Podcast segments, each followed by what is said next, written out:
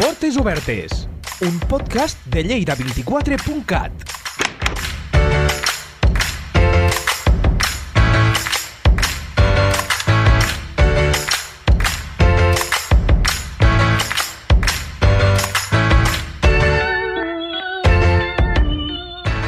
disposa de 12 centres cívics municipals repartits pels diferents barris i entitats municipals descentralitzades de la ciutat. Són espais públics de participació oberts al conjunt de la ciutadania i amb la missió de vertebrar la comunitat i afavorir la cohesió social. En ells es celebren activitats lúdiques i esportives, són punt de trobada d'entitats i associacions, algunes de les quals hi tenen les seves seus, i també acullen serveis socials i culturals. Vaja, que són tot un món dins dels propis barris. Per conèixer com s'organitzen, avui obrim les portes d'un d'ells, concretament el Centre Cívic de Balàfia.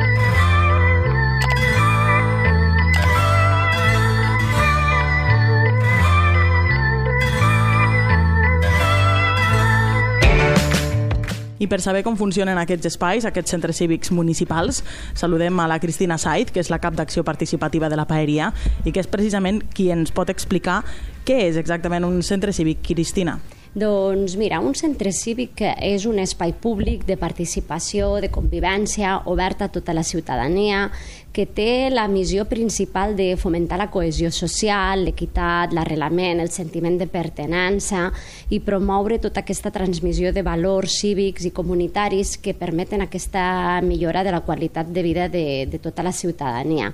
Llavors, d'aquests centres cívics, recursos com aquest, n'hi tenim exactament nou al nucli de la ciutat de Lleida i després en tenim una Llívia i un a Sucs i una Raimat. Uh -huh. eh, i bueno, la veritat és que són espais que, bueno, que ho has vist, no? has entrat també al centre cívic, saps que hi ha moltíssimes entitats eh, el que pretenem, sobretot ara, després també de la pandèmia, és empoderar totes les persones i a les entitats perquè realment participin. Es facin seu el centre cívic, l'utilitzin com a centre comunitari, social, cultural, de lleure és molt, molt important fomentar la participació a partir d'aquests espais, no? perquè al final són casa seva. Mm -hmm. Parlaves d'aquestes entitats que, que hi són aquí, potser quan pensem en un centre cívic pensem associacions de veïns, i sí, però no només.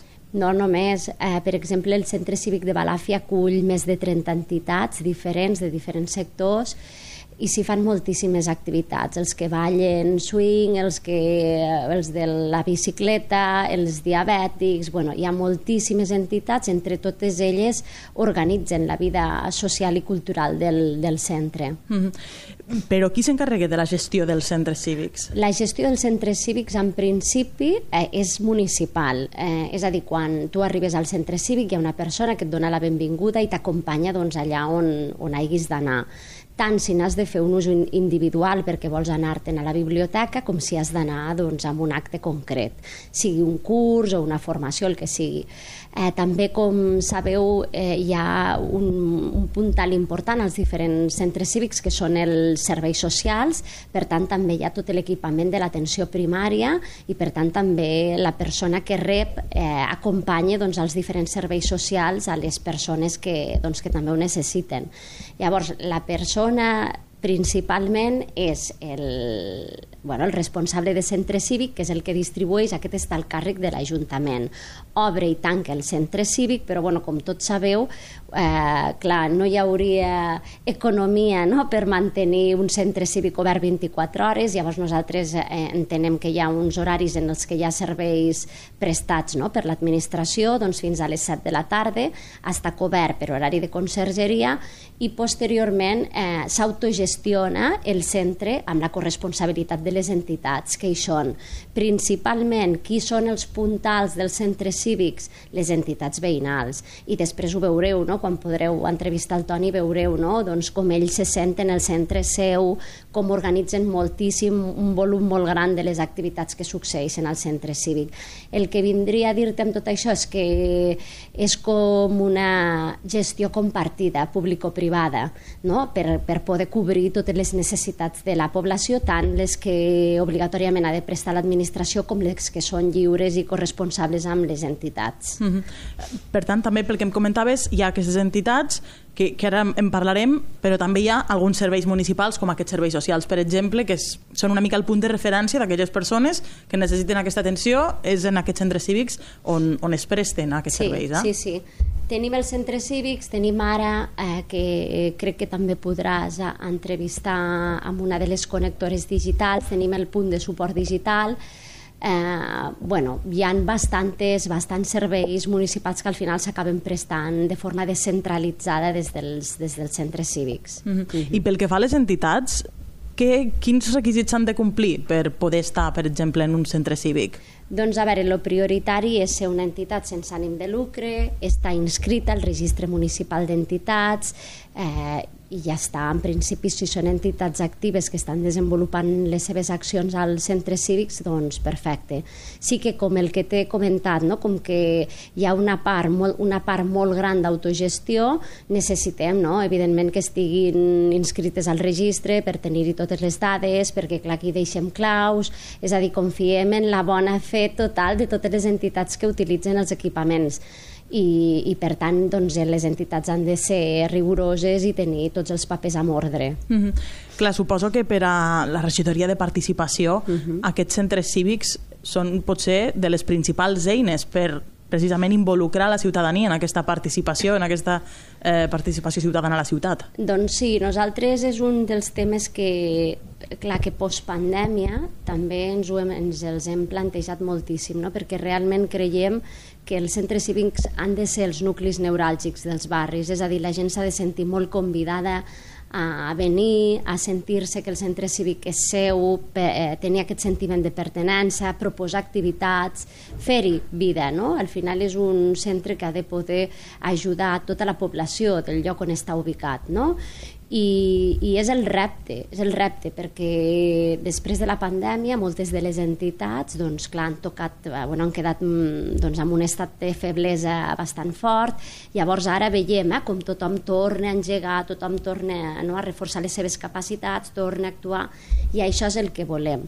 També eh, des de la regidoria, sabeu que portem tot el tema dels consells de zona, hem, hem començat també a treballar en els grups dinamitzadors, eh, tenim personal que porta aquests grups dinamitzadors eh, i per exemple aquí a Balàfia doncs, el, el grup dinamitzador que funciona és molt, doncs, molt fort i està fent moltíssimes activitats com per exemple doncs, el projecte d'obrir els patis. Eh, penseu que aquí a Balàfia el centre cívic s'ha quedat petit. Necessitaríem quasi, quasi un altre equipament com aquest per cobrir les, mm, bueno, les tantes activitats que es fan. No?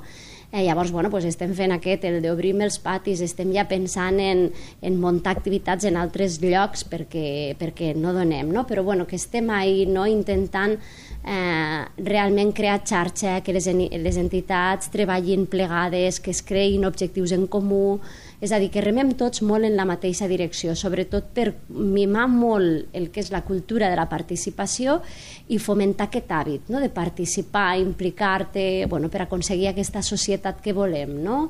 més justa, més solidària, més voluntària, més, més, més tot el que ens falta. No?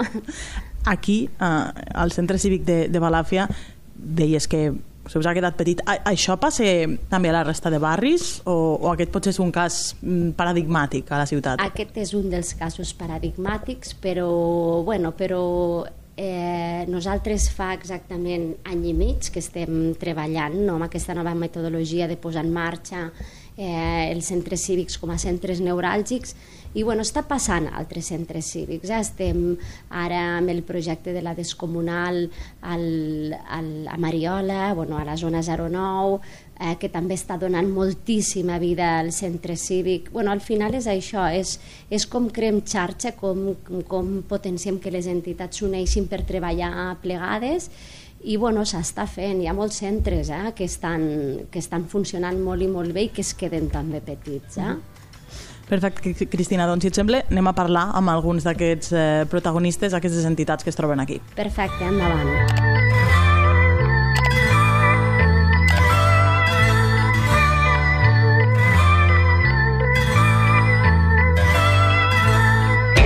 I una de les entitats que té precisament la seva seu, el seu centre neuràlgic aquí al Centre Cívic de Balàfia, és l'Associació Veïnal de Balàfia. El seu president és el Toni Baró. Toni, explica'ns una mica eh, doncs, què hi feu en aquest centre cívic com a associació de veïns. Buf, moltes gràcies a, als veïns i veïnes que col·laboren molt, fem moltíssimes, moltíssimes activitats, moltes coses, no? De fet, aquest centre cívic és fruit en gran part de la reivindicació veïnal, perquè abans estàvem en un altre lloc, vam compartir amb l'Ateneu Popular de Ponent al carrer Vallès i abans encara sota la via ens va un, un lloc que ja ni el vaig veure jo. No? Doncs què fem? Doncs en primer lloc tenim la nostra seu i tenim assignats això. Torno a recordar que és un edifici municipal, això a vegades s'oblida, i de qual ens cedeixen la gestió d'alguns espais. Tenim aquesta sala magnífica que tenim al segle XXI que, que es poden fer molts cursos, per exemple anglès, jo vinc anglès de divendres, i tenim després alguns despatxos de presidència, alguns despatxos i fem moltes, moltes de les activitats que es fan aquí són diguéssim potenciades de les veïns i per exemple tenim la gestió de la sala de lectura eh, que l'estem remodelant ara i estem ficant uns ordinadors que hem aconseguit i que és d'usos múltiples. Se fa, és com una mena de sala d'usos múltiples que fem des de contacontes fins a jo què sé, pues ara fan el xicun perquè tenim un gran problema d'espais que després t'explicaré i la sala gran per exemple, una de les coses que vam fer va ser que aquesta sala es diu Carmen Padilla, que és una activista que vam tindre, no és que fos especialment, però vull dir, es, ens va deixar i ha sigut 20 anys secretària, una, una sèrie de coses, i vam dir, doncs aquesta sala que sigui d'una dona important, una dona important no té per què ser una dona que surt el diari, sinó una dona que ha sigut important perquè s'ha donat, no? I, aquest, I després tenim 12 sales més i despatxos amb noms de dona, que és una iniciativa que vam fer a través de Dona Balafia. Què fem? Doncs mira, el primer que fem és reivindicar millores pel barri. Eh? Nosaltres tenim unes comissions a la Junta i unes comissions d'urbanisme i estem treballant junt amb, amb la, a la Federació els barris Violeta i el que fem és pues, que els veïns del barri i nosaltres mateixos veiem què fa falta de llum, eh? per exemple encara no han començat les obres del carrer Penedès. Encara no han començat les obres del carrer Penedès. No sabíem si faríem la festa major del setembre. I diu, sí, sí, quan acabin no sé què. Doncs no, són molt més importants les altres obres que es fan a la ciutat. Doncs, eh, ja dic, reivindicacions és? reivindicació, per exemple l'escola de Pinyana que ara inaugurarem és una gran reivindicació del barri. Bueno, la reivindicació, el paper principal de les associacions veïnals és la millora de les condicions de vida, també fem mediació, moltes altres coses. A part d'això, hi ha l'altre cantó, que són les activitats. Fem una gran quantitat d'activitats perquè en el seu moment eh, als barris no hi havia res, i menys als barris perifèrics. No? Ara tenim en marxa a la Mariola una, al centre cívic una exposició magnífica que que es diu el cinturó d'espines i la demostració de com els barris se van crear. No? I una miqueta venia d'això, no? No hi havia de res, els, els veïns s'autoorganitzaven i jo que sé, un sabia anglès doncs feien unes miniclasses d'anglès o de gimnàstica i en principi va ser així i ara amb el pas del temps les activitats han tingut un caire una mica diferent, encara que conserven aquesta frescura i aquesta cosa una mica ateneística, no? de que algú que sap més fa algunes coses. Fer un compromís, doncs ja, ja a vegades contractem una empresa, com per exemple fem balls de zumba amb l'empresa del Factoria, o, però d'altres pues, són simplement autònoms que s'ho paguen, o altres no, se fa sense, sense cap cobrament, sense cap... Eh, a vegades pues, se, li fa, pues, se li paga un vermut al, el, entre tots els que fan l'activitat. No? Molt, moltes activitats que, és que van des del ball dels diumenges, que fem un ball fantàstic i que la pandèmia ha donat, ha sigut una espècie de, de mm, vàlvula d'escapament, fins, jo què sé, xicun, eh, presentacions de llibres, fem moltes, moltes, una gran varietat. Jo crec que, sense fer-nos massa el xulo, eh, som el, la, la, de la, dins dels barris de la ciutat pot ser que n'hi hagi un altre que faci tantes activitats, però més no. Uh -huh. eh, parlaves d'aquestes activitats. Eh, suposo que el fet d'estar aquí, a, al centre cívic, és d'alguna manera també una via que fa més fàcil que els veïns puguin accedir a vosaltres d'alguna manera. Claro, és que és això. Aquesta, hem de recordar una cosa, això és la casa del poble. O sigui, això seria, el centre cívic seria eh, a qui li correspondria més seria a les associacions tipus com la nostra, perquè hi podria haver més, no? I després el que passa que aquí el centre cívic pugui molta gent. Per exemple, tenim un, una gran presència dels serveis socials, que ara en la pandèmia ha augmentat moltíssim, i hi ha una tensió de, pels espais, per exemple, no? De moment ens entenem, però és evident que en aquest barri necessitem molts més espais públics, perquè és un barri de 15.000 habitants, i no sol això, sinó que, per exemple, els nostres serveis socials donen, donen servei a, a una gran zona que arriba fins al Clot de les Granotes i més enllà, fins a Pardinyes del Secall. Això vol dir que hi ha una gran concentració de serveis i en realitat el que hauria d'haver és una gran concentració d'espais per a... Per, per exemple, pels joves no tenim espais ells s'han d'autoorganitzat i fan d'altres coses, a vegades pues, en coses que no veig massa recomanades com ocupar, no? però no, no tenim espai. Per, han vingut, jo me'n recordo, van vindre els de la biblioteca anarquista i van dir no tenim lloc, necessitem, necessitem llocs per, per amb ells, no? I és això, i els veïns sí venen, venen, saben que és això. Una cosa molt curiosa que ens passa i que, i que m'agradaria fer una mica de pedagogia és que la gent confon l'associació de veïns al centre cívic.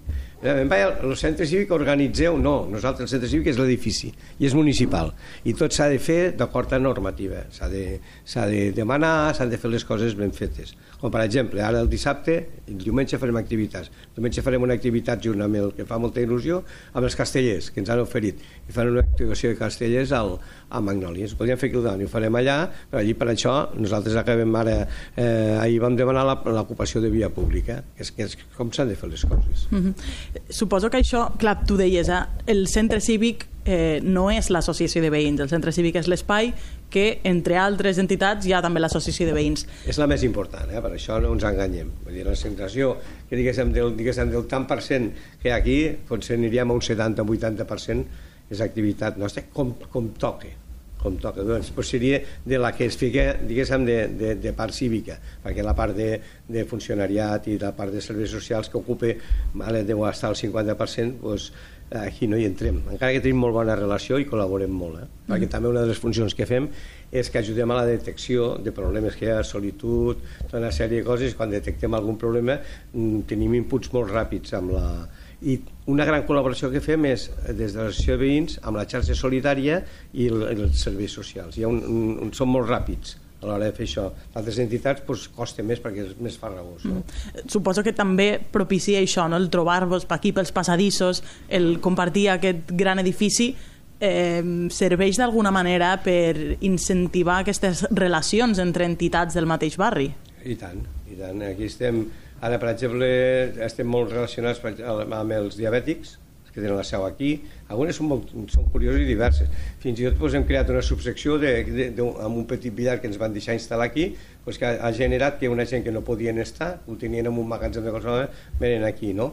o d'altres, d'altres, eh, molt, molts, ara per exemple podem col·laborar nosaltres amb aquest esperit de braços oberts, ara hem organitzat un, un, una jornada amb el amb neuroblastoma, o tenim un conversa per mateix ciclistes, els, els hem, hem compactat eh, on fer l'exposició i els hi hem deixat material eh, i sempre pues, les taules, les cadires, tot el que tenim, tenim aquesta actitud de que podem col·laborar entre nosaltres. I amb aquests joves que comentàvem, eh, per exemple la Figa Fest o en d'altres ens, vull dir, ens demanen, o ara me'n recordo, ara hi haurà una, una activitat de gimnàstica al, al Juanjo Garra i necessiten taules.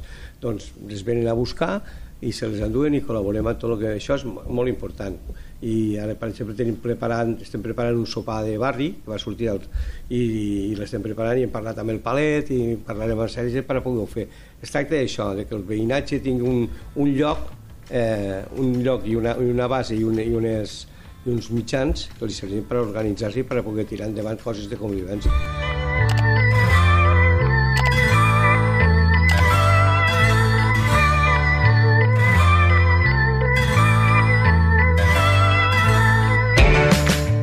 les entitats que hi ha en aquest centre cívic també hi ha l'associació Dona Balàfia, la Jos Ferreny és la seva presidenta i, i ets una mica la que mana aquí al centre cívic, Jos.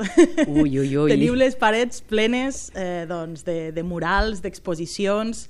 Eh, diguéssim que l'associació té molta força en aquest centre cívic. La veritat és que mm, treballem molt en, molt en col·laboració amb l'associació veïnal, com no pot ser d'una altra manera.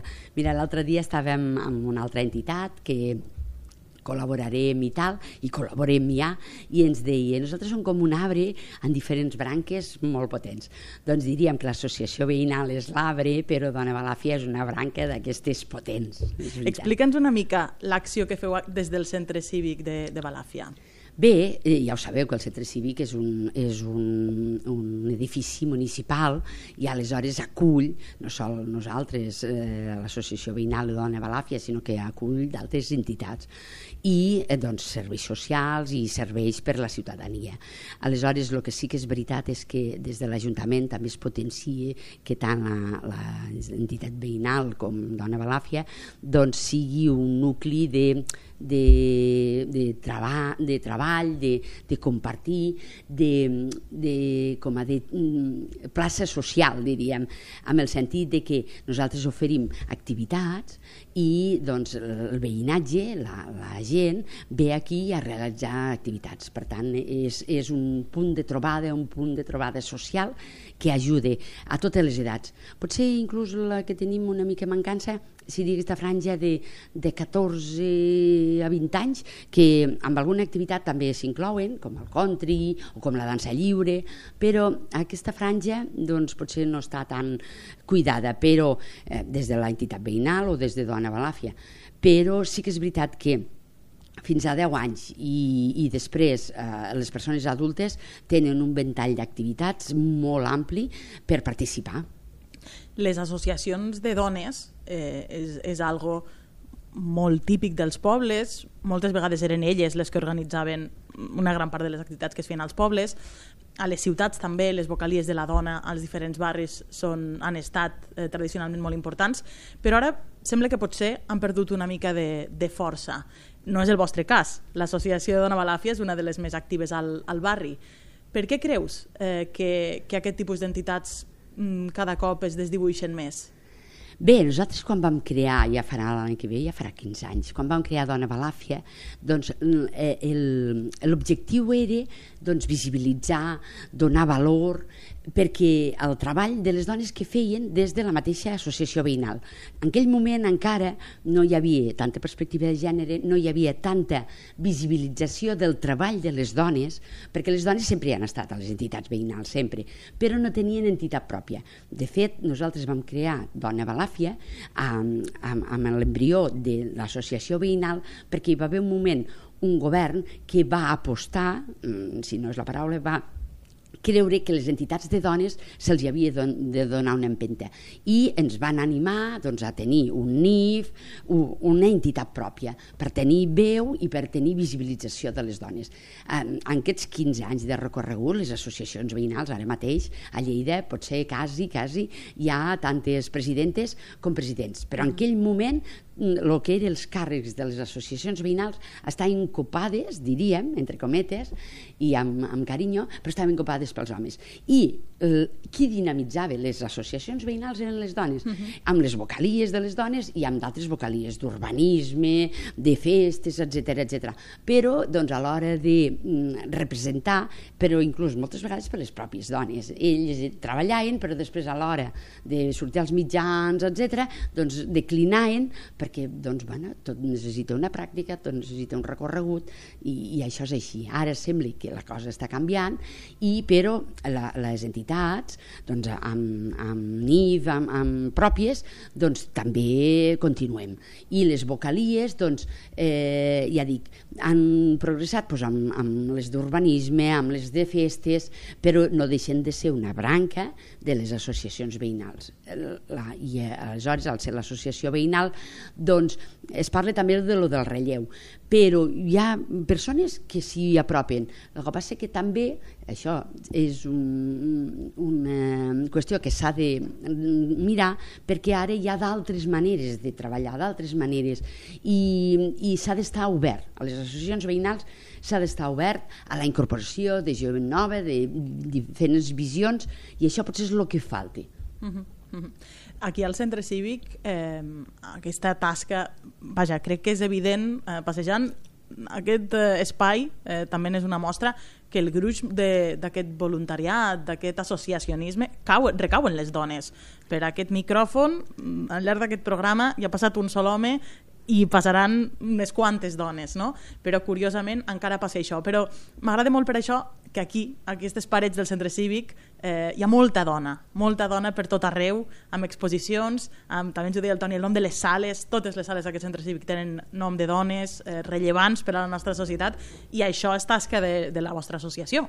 Exacte, exacte. De fet, mm, Dona, Bana, Dona Balàfia va néixer amb, aquest, amb dos o tres objectius clars, eh, perquè l'associació veïnal, amb la vocalia de la dona i d'altres vocalies, ja ja s'organitzaven una sèrie de tasques eh, regulars, doncs la gimnàstica, la, la punta del coixí, les manualitats, etc etc. Aquestes es, es realitzen durant l'any, però nosaltres doncs, vam venir a sumar a sumar per visibilitzar les dones. I un del, dels nostres objectius era doncs, i vam tenir el permís doncs, de, de catalogar totes les sales en nom de dones, el nomenclàtor visibilitzar les dones al món de l'esport Vull dir, durant 10 anys vam fer la taula redona, va néixer l'associació Esport Femení, que és la que és puntera, eh, jo diria inclús a, a l'estat espanyol, perquè doncs, es, fa això, sume i visibilitza les dones amb, amb, com a referents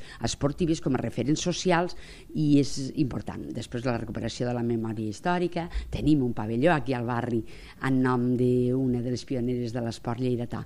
I doncs aquesta feina de formiguetes és així. Mm -hmm.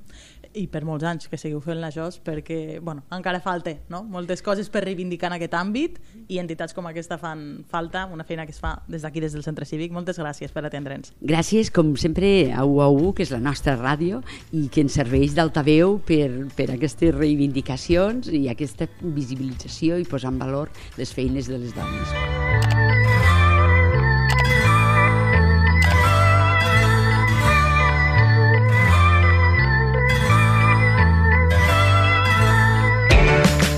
Saludem a l'Ester Flix, ella és de l'Associació de, Diabètic, de Diabètics de Catalunya, de la delegació de Lleida, i és una d'aquestes entitats que ja ho, ho ens ho comentaven, eh? tant la Cristina com el Toni, que esteu aquí, teniu aquí la seu al Centre Cívic de, de Balàfia. Quina és una mica la funció que feu des d'aquest centre cívic? Bueno, nosaltres eh, tenim un, un, un, un local que ens van demanar, eh, bueno, el vam demanar fa ja molts anys tindre un, un local municipal Eh, llavors, pues, bueno, com a entitat que som sense ànim de lucre, eh, nosaltres mantenim un servei permanent d'assessorament i ajuda personal a tots els diabètics de Lleida i comarca. Uh -huh. Per què aquí al Centre Cívic de Balàfia? Pues perquè en aquell temps, que ja fa més de 20 anys, un regidor de l'Ajuntament pues, ens va, nosaltres necessitàvem un local municipal i ens va cedir un espai en aquest centre cívic. Mhm. -huh. El fet de que fos aquí, en aquell cas, va ser una mica aleatori, diguéssim, sí, no? Sí, va ser totalment aleatori, però bueno, ara en aquests moments, després de 20 anys, és el que diem, la gent ens, ens identifica dins el barri i la veritat és que estem molt a gust. Mhm. -huh. Clar, més suposo que una mica el, el que ens comentàvem, eh? els, els companys d'altres entitats, que el fet de saber que esteu aquí, que això està obert eh, en horari, diguéssim, doncs, d'oficina, per dir-ho d'alguna manera, això també propicia que la gent pugui venir, sàpigui que us hi trobarà, eh, facilita no, aquest contacte amb els usuaris de l'entitat? Sí, totalment. Vull dir, saben els horaris, saben que quan arriben pues, sempre demanen per nosaltres, tenim els conserges que els acompanyen al nostre, al nostre, a la nostra oficina. Vull dir, sí, realment l'estar en un centre cívic és una cosa que està molt bé, sincerament. I a més, eh, també propicia aquesta connexió entre entitats. No sé si fa també que a vegades surtin fins i tot accions conjuntes o... Sí, col·laboracions. Bueno, clar, al final l'estar tots al mateix lloc fa que siguéssim com una mica de família, fem més barri. Llavors, doncs, amb l'associació de dones, amb l'associació de veïns, eh, sempre doncs, bueno, ens n'entenem del que fan un, dels que fan altres. Ara fa poc l'associació de dones doncs, va fer va voler fer un rècord a la seu, doncs, bueno, ja ens, ens va vindre, podeu fer difusió als vostres socis perquè a veure si s'hi s'animen. Vull dir, sí, la veritat és que tenim recolzament de, entre els uns i els altres. Mm -hmm. Per tant, eh, la valoració que fas no? d'aquesta vida, entre cometes, al centre històric és positiva. Claro, totalment, totalment positiva. Vull dir, no és el mateix estar en un local sol que estar en un local doncs, amb altres entitats i un local social, sincerament, està molt bé. Mm. Ens comentava el Toni Baró, però, que el, potser l'únic problema són els espais, que fan falta més espais. Això sí.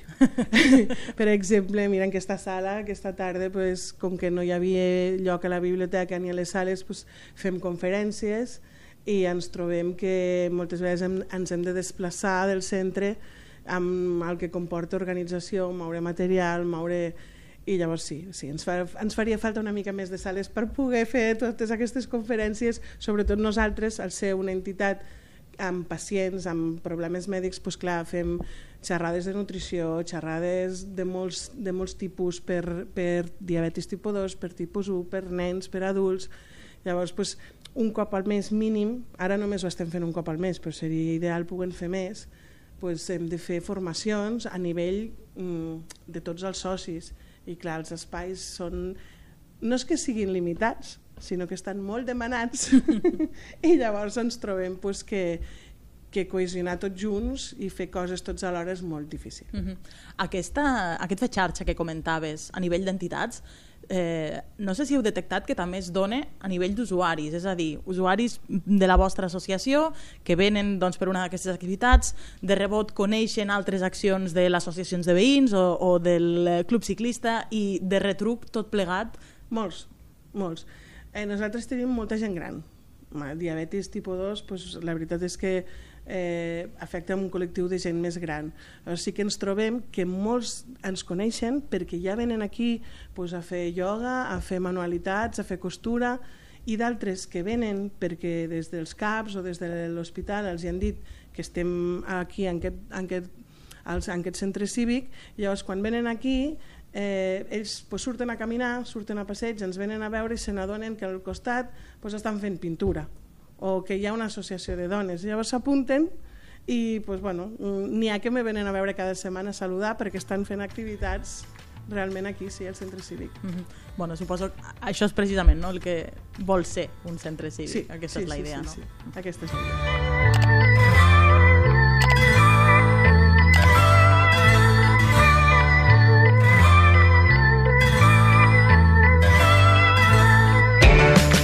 Una altra de les, eh, no sé si dir-li, en aquest cas no seria entitats, un altre dels recursos potser que estan presents aquí al Centre Cívic de Balàfia és el punt de voluntariat.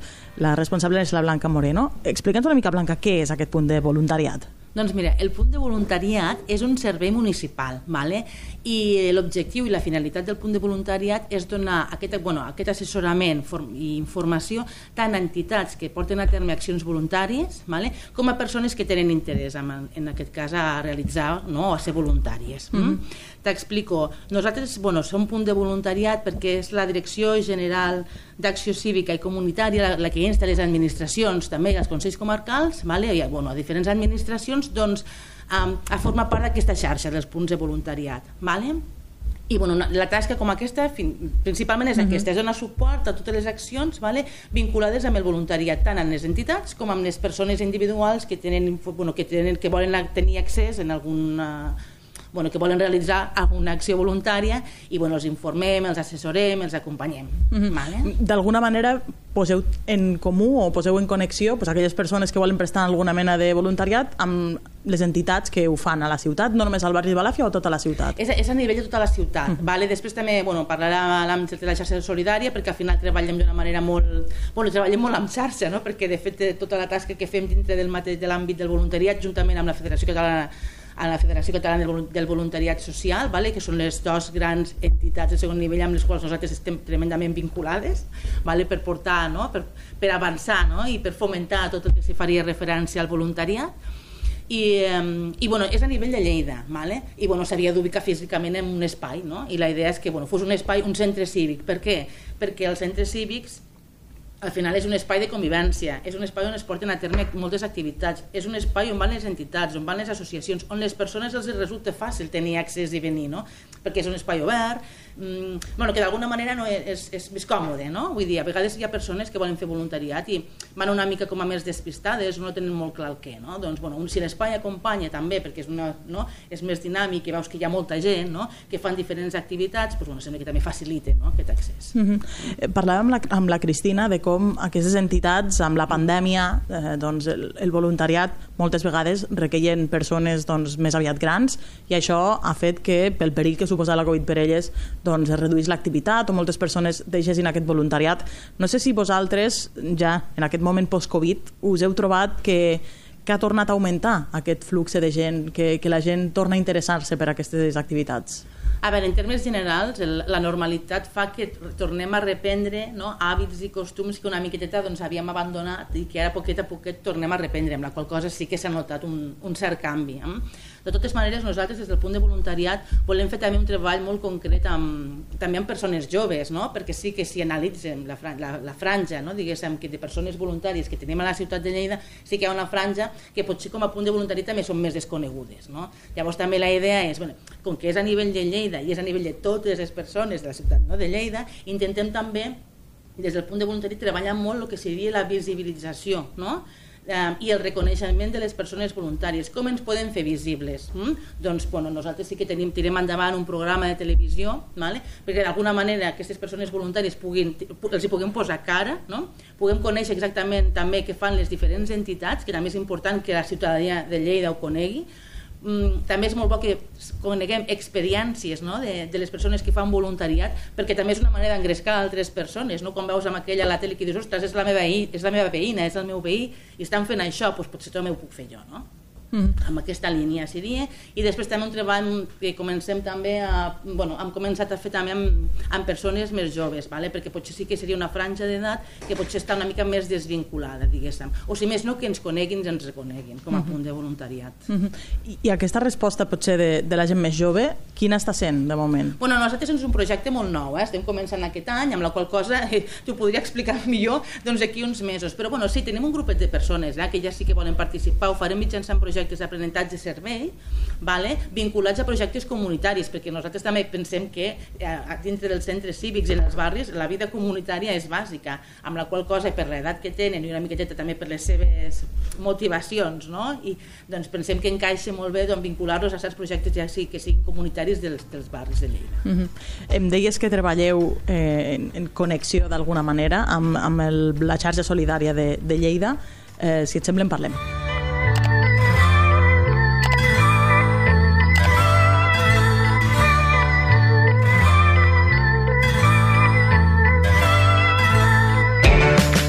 La responsable d'aquest projecte Xarxa Solidària de Lleida és l'Àngels Torrelles i et faig la mateixa pregunta que li feia la Blanca. Què és la Xarxa Solidària de Lleida? Molt bé, la xarxa solidària de Lleida bueno, és una eina d'àmbit comunitari, vale? que el que vol és promoure l'acció voluntària a, a Lleida. De quina manera? Doncs mm, promovent eh, el voluntariat, promovent crides de voluntariat, tant de, de projectes de diverses entitats de Lleida, fent d'altaveu d'aquests projectes, així com també tot el que és l'ajuda la, mútua i les accions de voluntariat doncs, que, es, que situen més en l'àmbit de, de treball comunitari. Mm -hmm. Mm -hmm. I què, què us aporta estar situats en un centre cívic?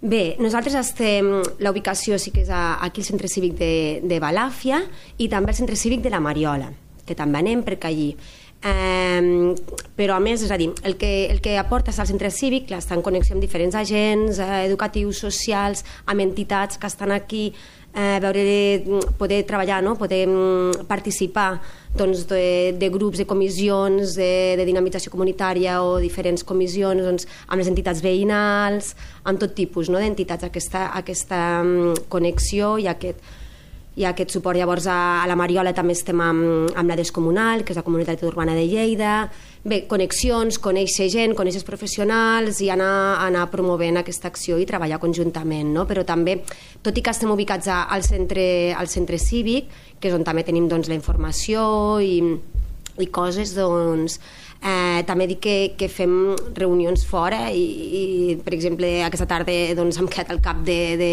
doncs, de setembre, demà vam al centre cívic de, del SECA de Sant Pere, on, on treballem, no? fem bueno, reunions de pla educatiu d'entorn o, o altres comissions, no? que participem també amb altres, amb altres agents de diferents barris de Lleida, no? perquè la xarxa solidària és per tota Lleida. Mm -hmm. A vosaltres també, eh, si no recordo malament, aquesta xarxa es va activar també una mica postpandèmia, eh, quan va sorgir aquella necessitat no? de que la gent gran no podia sortir de casa, i va haver gent que els anava a fer la compra, els hi deixava a la porta de casa, aquesta solidaritat que es va engegar en un moment de, de crisi i s'ha volgut d'alguna manera mantenir no? aquella inèrcia que va començar amb la Covid?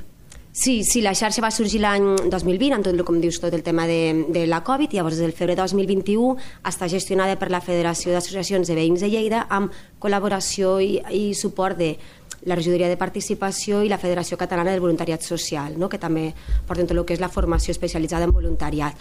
I, i llavors sí que ara es nota bé, sí que va haver molt boom, bueno, estabilitzar, i ara bueno, potser s'està canalitzant, no? però sí que tenim, la veritat que moltes crides estan de projectes que s'estan engegant en diferents àmbits, Eh, quan dic projectes, pot ser projectes de temporalitat més llarga d'entitats, com també accions eh, o col·laboracions concretes de caire esportiu, però que al final són solidaris, o de caire social o cultural, no?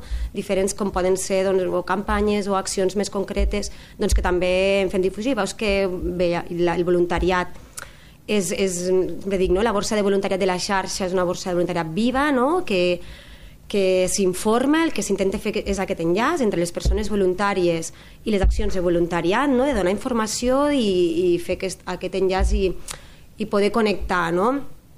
I sí que és viva i sí que bueno, està veient que hi ha moviment, no? que s'estan establint xarxes, eh, tot aquest treball comunitari no? de, entre diferents agents, els diferents barris, de promoure projectes, estan engegant projectes diferents, nosaltres participem doncs, al projecte Bibliobarri o altres, o altres projectes que estan duent a terme a Lleida de patis oberts, o altres on sí que requereix voluntariat i, i bueno, hi ha moviment, eh? hi ha moviment, sí. Explica'ns com funciona aquesta borsa de voluntariat, és a dir, les persones individuals que vulguin col·laborar d'alguna manera potser no saben a quina porta trucar, on adreçar-se, mm. o potser no, no volen o no poden vincular-se, diguéssim, permanentment a una entitat, poden eh, apuntar-se a aquesta borsa sí. i participar en accions puntuals. Sí, sí, sí, es pot participar amb el que sigui. La borsa de voluntariat, eh, com es pot accedir? Poden venir aquí directament al centre cívic, tenim un telèfon, poden trucar, tenim eh, el que fem, per, és a dir, per inscriure't a la borsa a través de la pàgina web, doncs hi ha un enllaç que és donar-se d'alta de la borsa, que és molt senzill, no? però eh, temes que quede ja doncs, registrar com a de la borsa, llavors ens posem en contacte, fem una entrevista amb la persona per saber la seva disponibilitat, per saber les seves el que vol, no? les seves motivacions de fer voluntariat, el que li interessa, que és molt important no? en, en l'acció voluntària.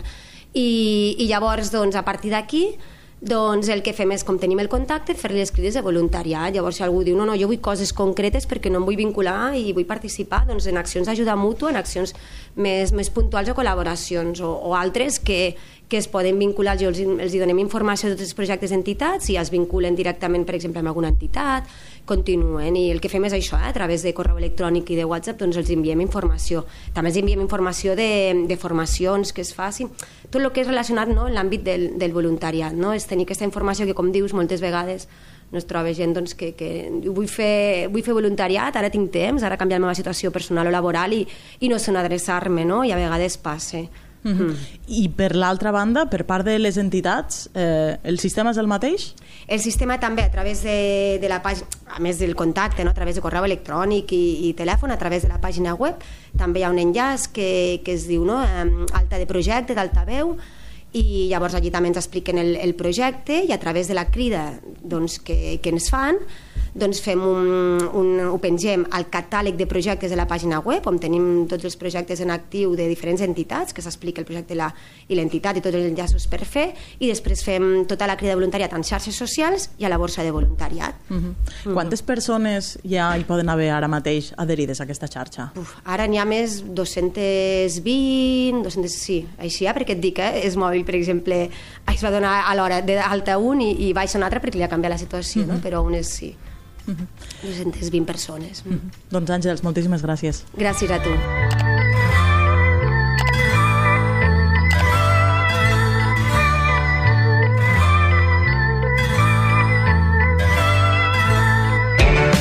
I al Centre Cívic de Balàfia també tenim un punt de suport digital. La seva responsable és la Cia Saitel Mesaudi, que ens explicarà què, què és el que fas des d'aquest punt de suport digital, la Cia. Hola, que soy la conectora que del Centre Cívic aquí de Balàfia i la idea és que acompanyar la gent a fer les tràmits per, per internet. Uh -huh. Entenc que la gent, sobretot pot ser gent més gran, que no sap fer aquestes gestions, s'adrecen aquí i tu els acompanyes no? a l'hora de fer aquests tràmits? Sí, exacte. -huh. uh, digues, digues. Sí, o la, o la gent que, que estrangera, que no sap uh -huh. la idioma bé, pues la ayudamos -huh. Quin tipus de tràmits els ajudes a fer? Mm, L'ajuda, el prescripció, eh, padronament, bueno, lo que podemos. I això ho feu amb equipament que teniu aquí, entenc que teniu un ordinador i també suposo que pot ser per gent que no té accés a aquests mitjans digitals a vegades. Sí, sí que tenemos ordenador. Uh -huh. O a veces lo podemos hacer con el móvil para, para apren- aprender más, que lo pueden hacer solos y Uh -huh. Clar, suposo que també fas una mica aquesta tasca de ajudar-los però que també siguin capaços de potser la propera vegada Sí. fer-ho ells pel seu compte. Sí, sí, sí, sí. La idea es que aprenden a hacerlo o, o lo hacemos nosotros. Mhm. Quina és una mica l'acollida que trobes que aquest servei té entre la gent a la que, a la que ajudes? ¿Con, con?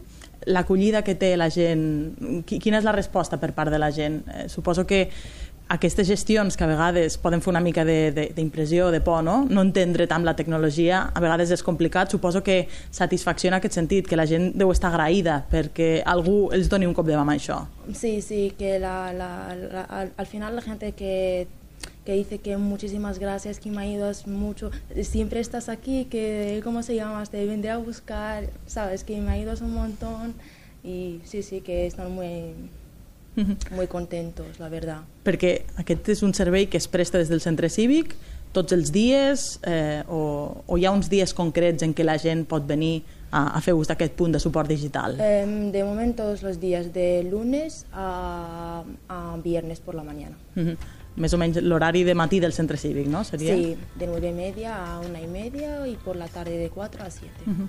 Perfecte, doncs moltes gràcies, Asia. A ti.